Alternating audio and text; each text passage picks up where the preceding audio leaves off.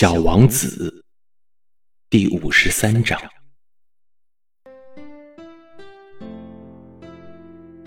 在我看来，这是世界上最美也最凄凉的景色。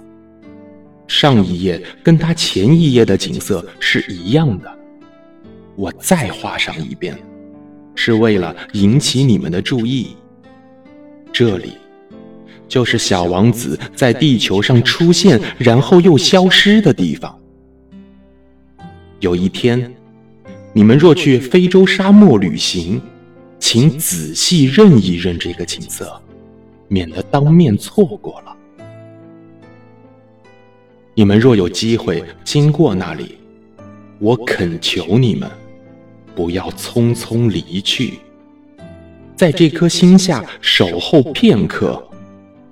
倘若有个孩子走到你们跟前，倘若他在笑，倘若他有一头金发，不回答别人的提问，你们就可猜出他是谁了。